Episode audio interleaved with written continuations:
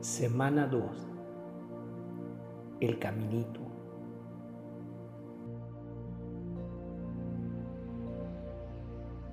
Día 14. No más ladrones de esperanza. Ayer aprendimos que Santa Teresa de Lisieux es profeta. Específicamente aprendimos que ella es un profeta de la misericordia, que anunció el deseo de Dios en el tiempo presente de misericordia de obrar el asombroso milagro de la misericordia de convertirnos en grandes santos a través del caminito. Pero para que Él haga este milagro, tenemos que darle confianza. Jesús, confío en ti pero tal vez hay algo que nos detiene. Tal vez todavía no podamos darle nuestra confianza por completo. Sé que no podría. Compartí en la introducción que cuando aprendí por primera vez sobre el caminito, me llenó de esperanza de que tal vez incluso alguien como yo pudiera convertirse en un santo pero también compartí que luego me encontraría con ladrones de esperanza. ¿Lo recuerda? Son las personas que dirían cosas como, esa Santa Teresa no era tan pequeña, en realidad era bastante grande. Y luego continuaban hablando de las impresionantes virtudes, deseos, sacrificios y sufrimientos de Teresa, de tal manera que yo pensaba, bueno, tal vez el caminito es demasiado grande para mí. Tal vez sea solo el camino grande envuelto en una capa de azúcar y una retórica florida. Y con eso me desanimé. Pero luego eventualmente leí algo en los escritos de Teresa que me daría esperanza. Y luego no pasaría mucho tiempo antes de que los ladrones de esperanza me desanimaran de nuevo. Y esto continuó y continuó. Cansado de estar en una montaña rusa de altibajos espirituales, decidí leer casi todo lo que escribió Santa Teresa, tratando de averiguar si el caminito realmente podría ayudar a alguien como yo a convertirse en santo. Bueno, mi investigación no fue en vano. Encontré lo que buscaba.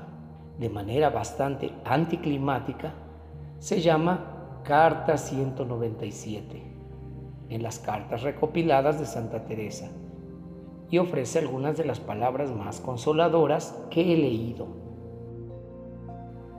Destruye todos los argumentos de los ladrones de la esperanza y me pone a toda vela sobre las olas de la confianza y el amor. Pero antes de compartirlo, primero debo dar un poco de trasfondo.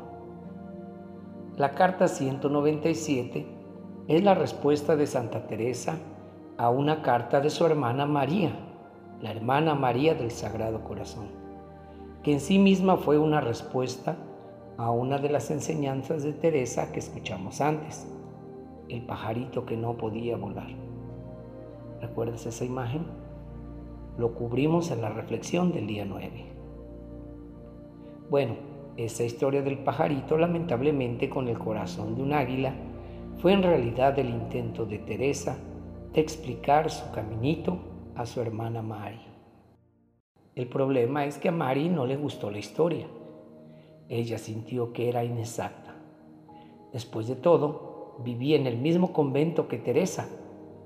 Entonces, todos los días veía de cerca los impresionantes deseos, sacrificios y sufrimientos de su hermana y concluía que la futura santa no era un pajarito en absoluto. En cambio, ella era un águila. Además, Mari sentía que ella misma era el pajarito y que no tenía ninguna esperanza de amar a Dios como Teresa lo amaba. Aunque escribe como una de las ladronas de la esperanza, agradezco a Dios por Mari. Quiero decir, yo mismo no podría haber planteado mejor la objeción. En realidad lo dije yo mismo porque acabo de parafrasear sus pensamientos, pero entiendes la idea. De todos modos, Teresa responde a Mari con su gloriosa carta 197. La carta habla por sí misma, así que déjala que te hable a ti. Por favor, escúchala con calma y en oración. Querida hermana, no encuentro la menor dificultad en responderte. ¿Cómo puedes preguntarme si puedes tú amar a Dios como le amo yo? Si hubieses entendido la historia de mi pajarillo, no me harías esa pregunta. Mis deseos de martirio no son nada. No son ellos los que me dan la confianza ilimitada que siento en mi corazón. A decir verdad, son las riquezas espirituales las que hacen injusto al hombre cuando se apoya en ellas con complacencia, creyendo que son algo grande. Esos deseos son un consuelo que Jesús concede a veces a las almas débiles como la mía, y de estas almas hay muchas. Pero cuando no da este consuelo es una gracia privilegiada. Hermana querida, ¿cómo puedes decir después de esto que mis deseos son la señal de mi amor?